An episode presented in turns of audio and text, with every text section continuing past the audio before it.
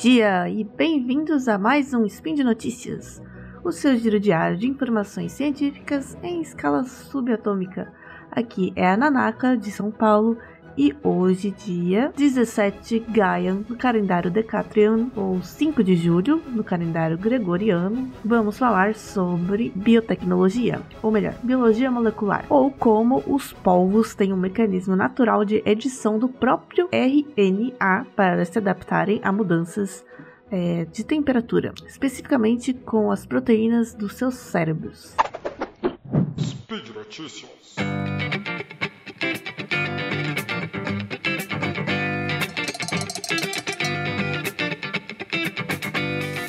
Um estudo publicado em junho deste ano na revista Cell, ou Célula, por um grupo de pesquisa com colaboradores da universidade de algumas universidades dos Estados Unidos e de Tel Aviv, em Israel.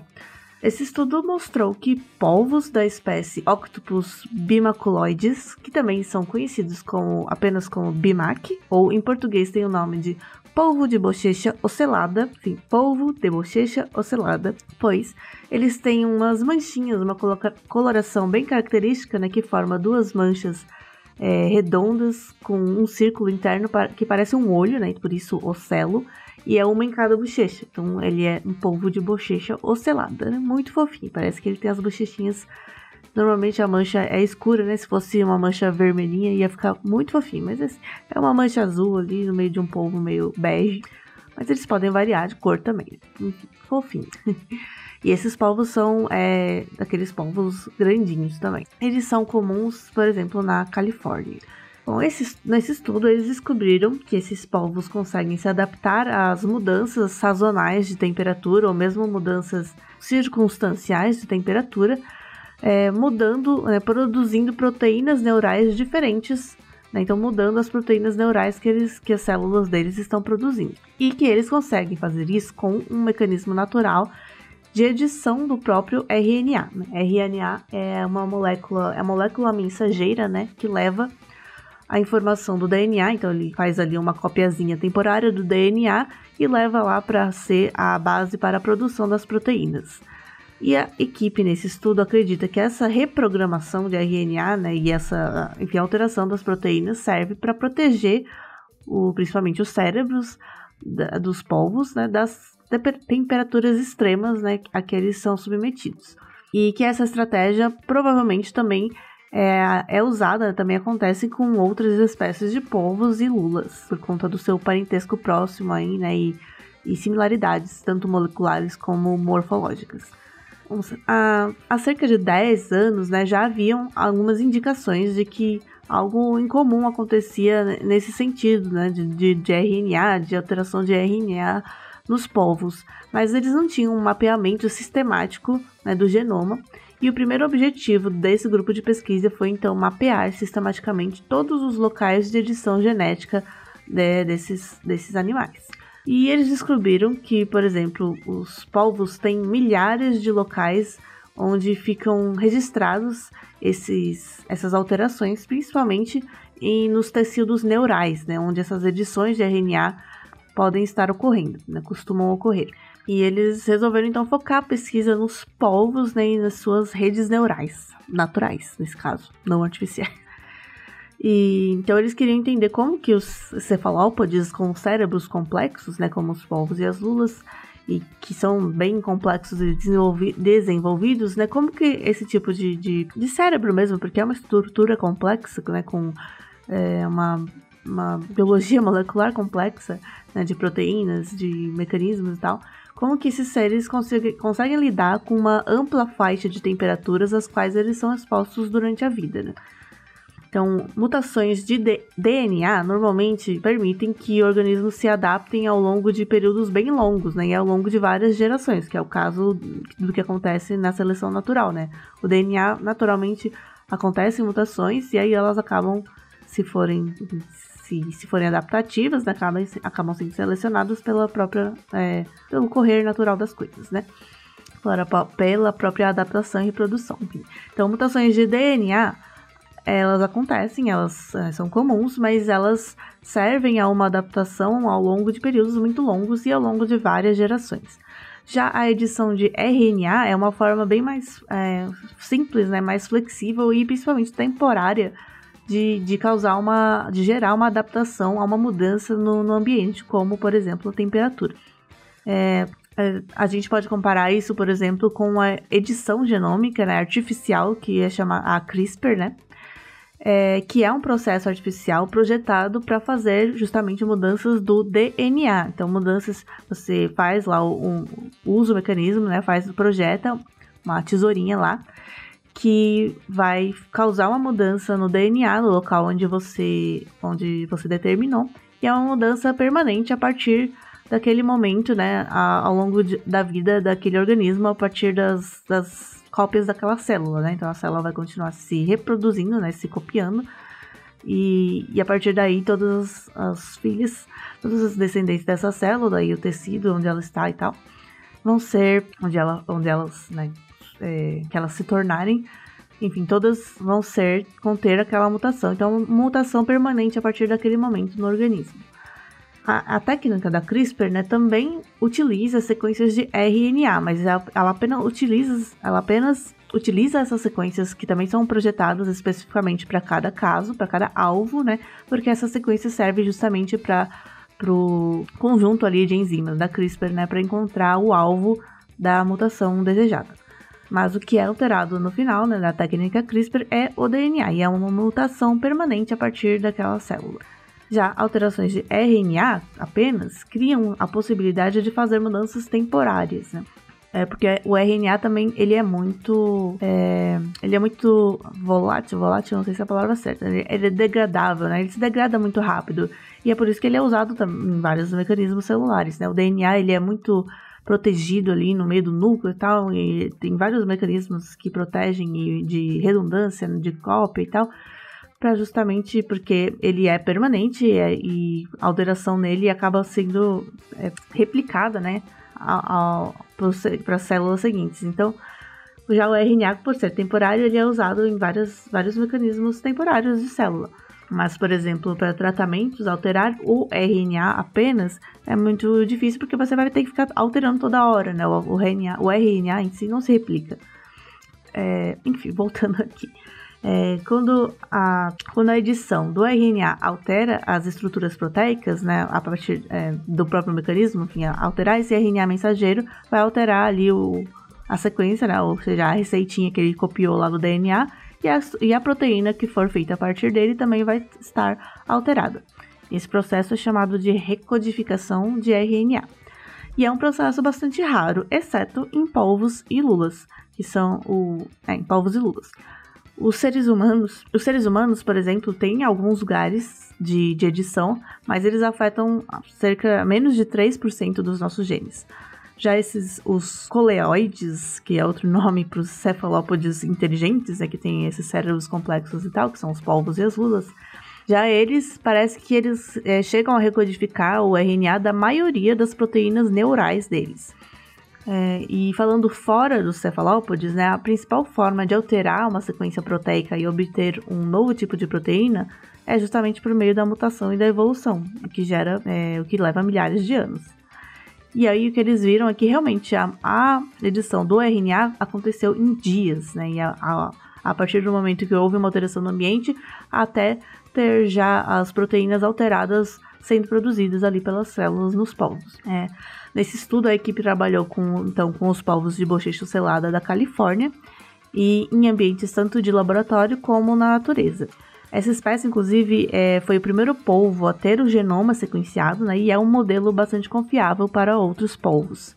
Os polvos selvagens eles são expostos normalmente a mudanças rápidas de temperatura, né? Por exemplo, simplesmente de mergulhar para profundidades maiores, que são bem mais frias, ou durante os eventos de ressurgência, né, quando eles sobem para a superfície.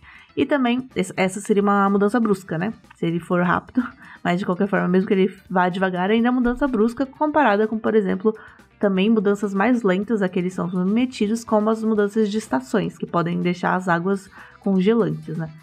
É, então, os, nesse estudo, os polvos adultos capturados na natureza, eles foram aclimatados em águas quentes a 22 graus Celsius ou frias a 13 graus Celsius em tanques E após várias semanas, os transcriptomas, ou seja, o conjunto de RNA transcrito a partir do DNA dele, né, deles, né? Você extrai ali da célula os RNAs e aí você sabe que aquele conjunto de RNA é o que estava sendo transcrito naquela situação, né, daquele polvo. Então, os transcriptomas deles foram comparados com a, o genoma que já havia sido sequenciado, né? Então, tem lá o genoma mapeado, a gente sabe o que é esperado que o RNA, as sequências de RNA seriam por conta da, da tradução, né? Normal, quando você faz a transcrição, né? você faz a tradução do RNA para para a transcrição, né? A tradução a gente fala quando é proteína, mas enfim, o, a sequência de DNA tem uma equivalência, né, com a sequência de RNA que é copiada dela. Então a gente espera que o transcriptoma tenha uma certa equivalência com o genoma, né? É claro que existem muitas exceções e tal, de splicing, coisas que a gente já conhece, né? Mas dentro do esperado, então, eles fizeram esse mapeamento, essa comparação, para ver o que, que ali não estava dando match entre os RNAs do transcriptoma e o genoma sequenciado dos polvos, dessa espécie de polvo. E um, uma das descobertas que eles fizeram foi de que muitas proteínas, tanto é, em muitas das proteínas, vários locais de edição foram alterados com a mudança de temperatura. E quase todas essas edições foram feitas na mesma direção. Nesse caso, direção né, na, na, biologia molecular e tal, é, se refere à direção de leitura da sequência de DNA, né? Porque os genes, ou seja, as sequências que existem ali no DNA, né? Sequências originais para fazer a cópia de RNA e aí virar a proteína, elas podem estar dispostas na direção, em uma direção, na direção normal, ou na direção contrária, na mesma fita de DNA, né? E aí, isso influencia no processo de produção das proteínas, pode alterar, por exemplo, em que situação que esse gene vai ser expresso e tal. Ou nesse caso, o fato de todos estarem, todos os que foram, foram alterados com esse mecanismo estarem na mesma direção, né, também é uma pista para esse mecanismo de edição de RNA. E essa edição ocorreu em cerca de 30% que, que foram mais de é, 20 mil locais individuais no genoma dos povos. E as proteínas editadas foram, na maioria, proteínas neurais, e quase todos os locais editados que eram sensíveis a variações de temperatura, eles foram ainda mais intensamente editados quando estavam no frio, né, na situação de frio, no ambiente frio. Então, é, o ambiente frio ele, ele demanda uma maior edição né, dessas, é, e alteração dessas proteínas. E para ver quão rápido seriam essas mudanças, né, eles investigaram a reação também de filhotinhos de polvos, né, que são bem pequenininhos, assim, do tamanho de uma, de uma ervilha. E eles foram, então, pegaram esses filhotinhos, tadinhos, e colocaram num tanque ali.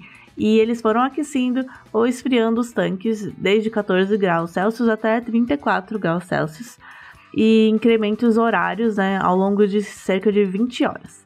E aí eles mediram uh, esses locais né, de edição do RNA antes da mudança de temperatura, imediatamente após a mudança e também quatro dias depois dessa, desse experimento.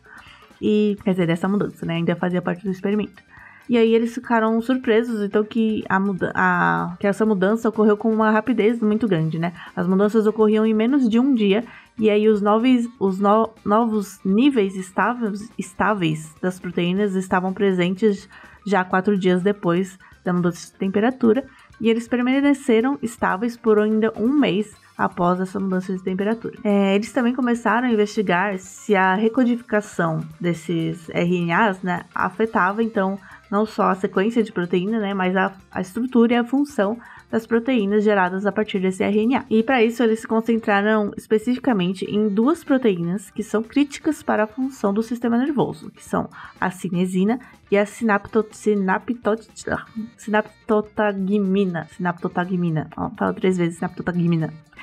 Enfim, a cinesina é uma proteína muito importante em células eucarióticas porque ela é responsável por mover as moléculas ali dentro de uma célula, né? Uma célula ela tem muitas estruturas, né? no caso a célula eucariótica.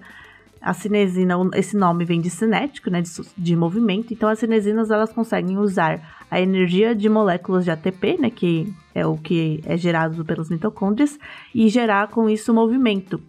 E elas são, então as cinesinas são basicamente os caminhões que transportam as cargas dentro da célula.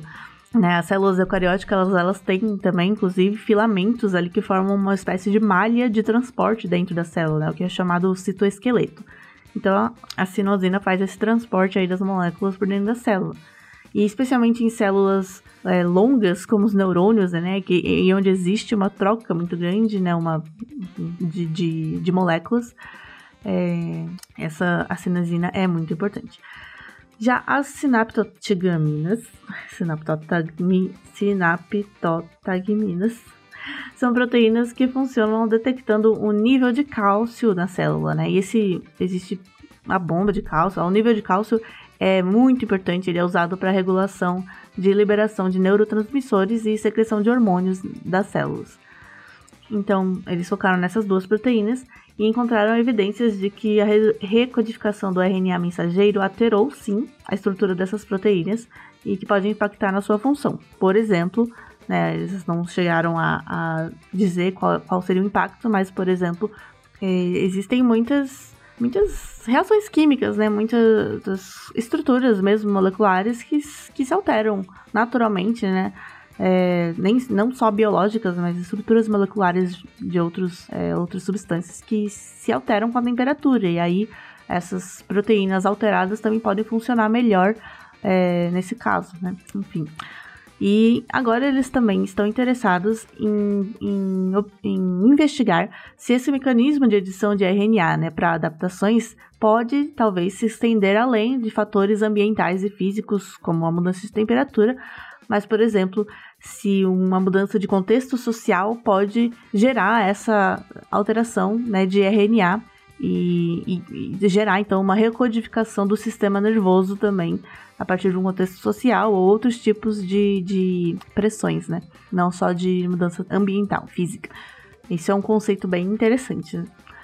Então, saber mais, né, entender mais sobre essa edição e recodificação do RNA pode ter até aplicações para terapias e até em humanos. Né? Os autores do artigo estão agora trabalhando em um projeto financiado pelo National Institutes of Health para verificar se essa, esse tipo de edição de RNA pode ser utilizada como um tratamento não viciante no caso de, de viciados em opioides, por exemplo. É, então é isso. Estudos como esse também mostram que a gente tá, sempre esteve, né, e continua interessados nos nossos amiguinhos cabeçudos do mar, porque eles são muito intrigantes, né? São tão misteriosos, tão inteligentes, tão diferentes. E, então as pessoas sempre tiveram um fascínio pelos povos, né, e seus parentes. E cada vez a gente descobre mais coisas incríveis sobre eles, inclusive, inclusive a nível molecular, né, o que eu, eu acho muito interessante. É a minha área, a área que eu gosto muito. E é muito interessante ver como até nisso eles têm mecanismos super é, inovadores. E tem até um estudo de um estudo molecular de 2018 que sugeriu que os povos é, vieram do espaço, alegando que o DNA deles seria muito complexo, né? Ele codifica cerca de 33 mil proteínas a mais do que o DNA humano, e que esse genoma e dos, dos das lulas e dos náutilos também, né, dos cefalópodes, ele é muito diferente de qualquer coisa que tenha registro até é, a época. Então, tipo, meio que parece que eles não evoluíram de outra. Né, não, não, não tem uma escadinha na evolução. Eles simplesmente surgiram assim, super mais complexos do que tudo que existia antes. É, isso é o que o estudo alega, né? Mas esse estudo foi bastante criticado, foi descreditado e tal. Mas ainda é uma amostra de como os cefalópodes são fascinantes, né? E chama a nossa atenção. Parece coisa de outro mundo mesmo. E para saber um pouco mais sobre cefalópodes, você pode ouvir o SciCast sobre moluscos, o SciCast 529, porque sim, os cefalópodes são moluscos, então igual as lesmas e os caracóis. e é meio estranho, né? Porque você pensa, bom, eles têm até um bico de papagaio também, aprendi isso nesse SciCast. Vai lá escutar. Apesar de que esse SciCast só tem né, uma partezinha sobre os povos ainda, ainda vai ter um SciCast completo sobre cefalópodes. Mas é isso. Espero que vocês tenham gostado. Se ficou confuso, me desculpe. Qualquer coisa, é, o link para o estudo tá aí no, no, no, post desse episódio. Deixe também no, na, na seção de comentários aí no post o, o seu o que você achou, se você tem alguma dúvida, alguma sugestão para os próximos Spin de Notícias. E agradecendo sempre os nossos patronos, né, o pessoal que nos apoia no patronato do SciCast, no Padrim ou no PicPay. E se você quer que este podcast continue existindo, também, se puder, ajude a gente lá também. Muito obrigada. E é isso. Até a próxima.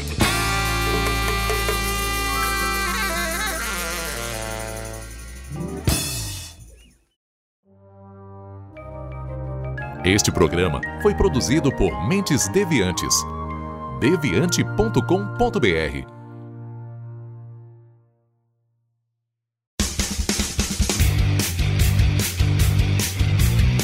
Cortes, edição de podcast.